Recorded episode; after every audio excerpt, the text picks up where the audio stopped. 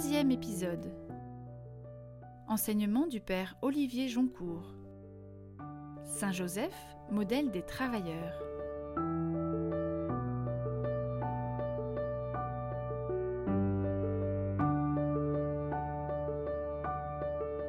Saint Joseph est habituellement fêté le 19 mars, mais il est aussi fêté le 1er mai, jour de la fête du travail, sous le vocable de Saint Joseph artisan ou travailleur.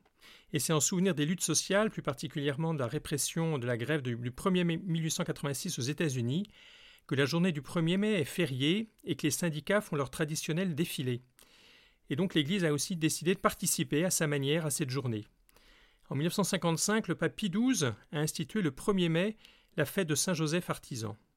Il s'agit donc d'une fête spécifique, une fête du travail, sanctifiée, construite autour d'un des aspects de Saint Joseph, son activité professionnelle, de charpentier.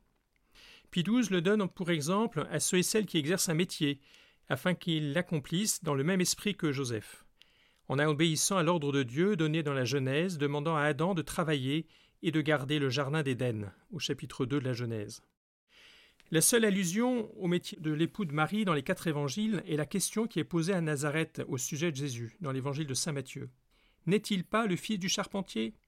Dans le passage parallèle chez saint Marc, Jésus est charpentier. Joseph lui a montré son travail. Jésus a donc été son apprenti. C'est à ce titre que Joseph est le saint patron des artisans et des charpentiers. Il n'y a aucun détail sur son travail dans les quatre évangiles. Il existe aussi un évangile apocryphe intitulé Histoire de Joseph le Charpentier, mais qui ne dit rien sur son travail.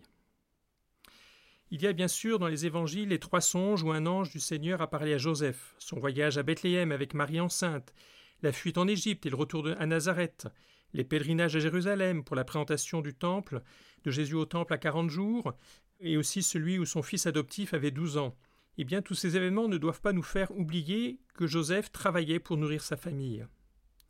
Donc toutes les vertus liées au travail que l'Église rattache à Joseph sont donc liées à sa sainteté et au fait qu'il ait travaillé. Dans la lettre apostolique Patrice Cordet pour l'année Saint-Joseph, le pape François aborde Joseph comme travailleur dans la sixième partie. Je cite Le travail de Saint Joseph nous rappelle que Dieu lui-même, fait homme, n'a pas dédaigné travailler. Le pape François rappelle que le pape Léon XIII a écrit la première encyclique sociale de l'Église, Rerum Novarum, en 1891, c'est-à-dire il y a 130 ans, et pour le, à l'époque c'était le 20e anniversaire de la déclaration de Saint Joseph comme patron universel de l'Église. C'est la première encyclique d'une longue série. De façon que nous n'expliquons pas, le nom de Saint Joseph n'apparaît dans aucune des encycliques sociales qui suivront. Ni Quadragesimo Anno de Pie XI, ni Popularum Progression de Paul VI, ni Centesimus Annus en 1991 de Jean-Paul II, ni Caritas in Veritate de Benoît XVI. En fait, Jean-Paul II est le premier à en parler dans Laborem Exercens en 1981 au numéro 26. Je cite Le Christ, l'homme du travail. Cette vérité d'après laquelle l'homme participe par son travail à l'œuvre de Dieu lui-même, son Créateur, a été particulièrement mise en relief par Jésus-Christ, ce Jésus dont beaucoup de ses premiers auditeurs à Nazareth demeuraient frappés de stupéfaction et disaient D'où lui vient tout cela? Et quelle est la sagesse qui lui a été donnée? N'est-ce pas là le charpentier? En effet, Jésus proclamait et surtout mettait d'abord en pratique l'Évangile qui lui avait été confié, les paroles de la sagesse éternelle. Pour cette raison, il s'agissait vraiment de l'Évangile du travail, parce que celui qui le proclamait était lui-même un travailleur, un artisan comme Joseph de Nazareth, écrivait le pape Jean-Paul II. Il parle de Saint Joseph aussi dans une autre écrit, son exhortation apostolique Redemptoris Custos en 1989. Il nous le présente et l'idée de sanctification du travail au paragraphe 22. Je cite Une des expressions quotidiennes de cet amour dans la vie de la famille de Nazareth est le travail.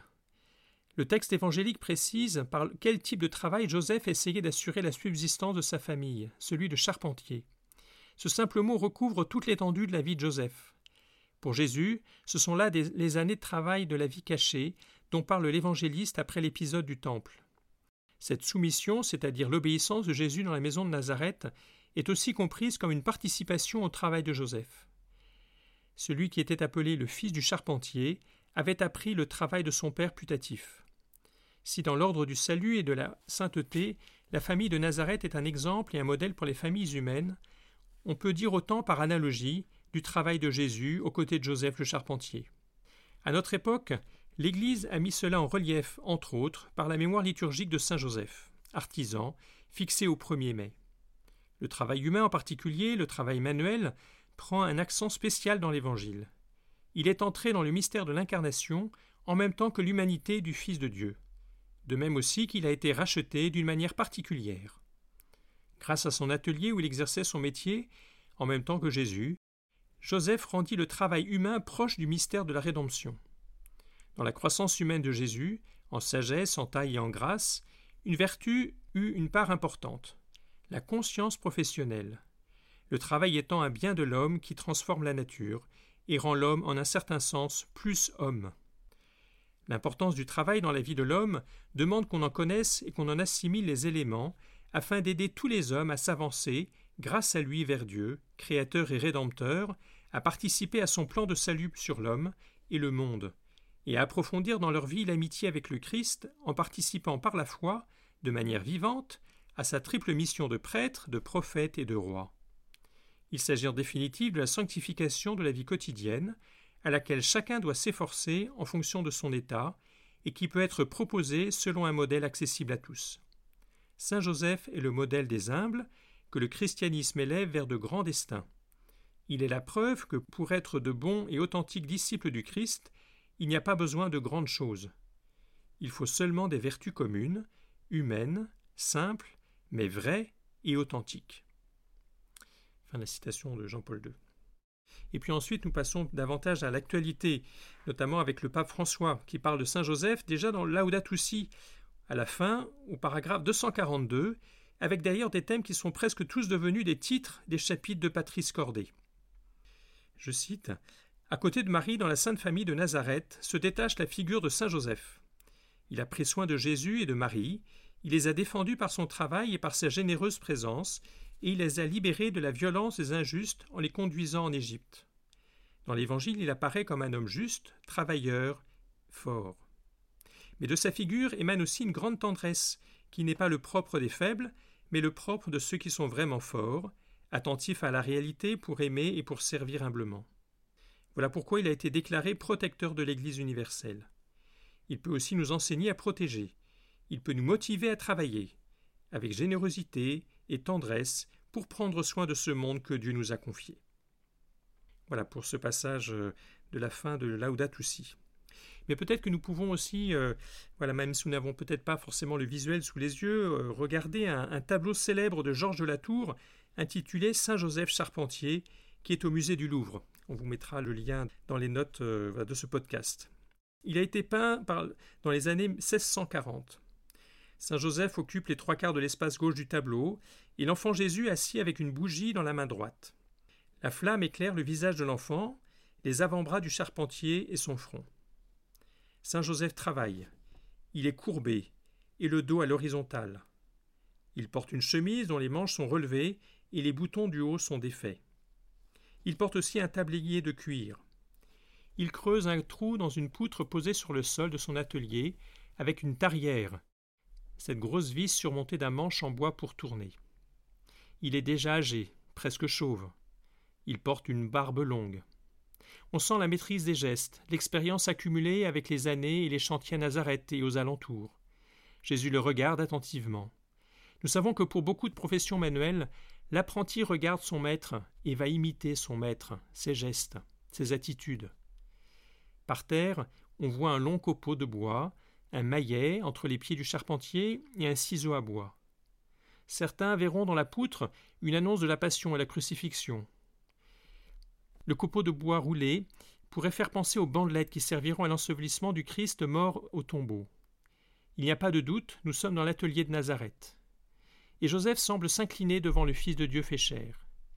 Il tient une bougie, lui qui ne serait pas sans annoncer peut-être qu'il est la lumière du monde, ou peut-être qu'il fait penser à un cierge pascal, annonciateur de la résurrection de Jésus des morts, le troisième jour. Au-delà de figure de Saint Joseph, l'Église considère que le travail est une activité importante, comme participation humaine à la création. Dans la règle qui organise la vie des moines, saint Benoît a organisé la vie quotidienne entre la prière et le travail, ora et labora en latin. Et les cent dernières années, la vie de l'Église ont été florissantes en initiatives pastorales pour aider les chrétiens dans leur réflexion sur leur travail. Les mouvements d'action catholique, que ce soit l'Action catholique ouvrière, ACO, l'Action catholique des milieux indépendants, ACI, le mouvement des cadres chrétiens, devenu le mouvement chrétien des cadres, MCC, les équipes dirigeants chrétiens, ou en Espagne, plus récemment aussi, Saint José Maria Escriva a développé la sanctification par le travail avec l'Opus Dei, en faisant de tout travail humain une œuvre de Dieu. Plus récemment, il y a le parcours Zaché qui a été créé pour faire découvrir sur deux années la doctrine sociale de l'Église et la mettre en application dans sa vie familiale, professionnelle et sociale.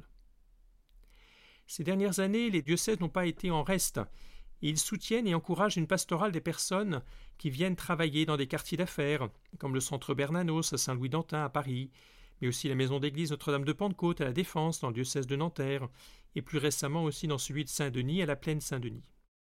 Un blog, les e-mails proposent des questions sur les deux lectures, le psaume, l'évangile des dimanches, pour aider à faire le lien entre sa vie quotidienne, la vie de couple, de parents, mais aussi deux questions pour les personnes qui travaillent au bureau ou en télétravail. Eh bien, finissons maintenant par la prière à Saint Joseph, patron des travailleurs, que nous propose le pape Jean XXIII. Ô Saint Joseph, nous te prions pour les sans-travail, pour ceux-là qui veulent gagner leur vie ou la vie de leur famille, toi qui es le patron des travailleurs, fais que le chômage disparaisse de notre société, que tous ceux qui ont la capacité de travailler puissent utiliser leurs forces et leurs talents au service de leurs frères, pour un salaire digne de leurs efforts. Toi qui es le patron des familles, ne permets pas que ceux qui ont des enfants à nourrir et à éduquer manquent des ressources nécessaires. Aie pitié de nos frères dans l'inaction et la pauvreté à cause de la maladie ou du désordre social inspire aux gouvernants, aux chefs d'entreprise et à tous les responsables des initiatives et des solutions justes. Que chaque personne ait la joie de contribuer, selon ses capacités, à la prospérité commune en gagnant honorablement sa vie. Fais que nous profitions tous ensemble des biens abondants que Dieu nous a donnés et que nous aidions les pays moins favorisés que le nôtre. Amen.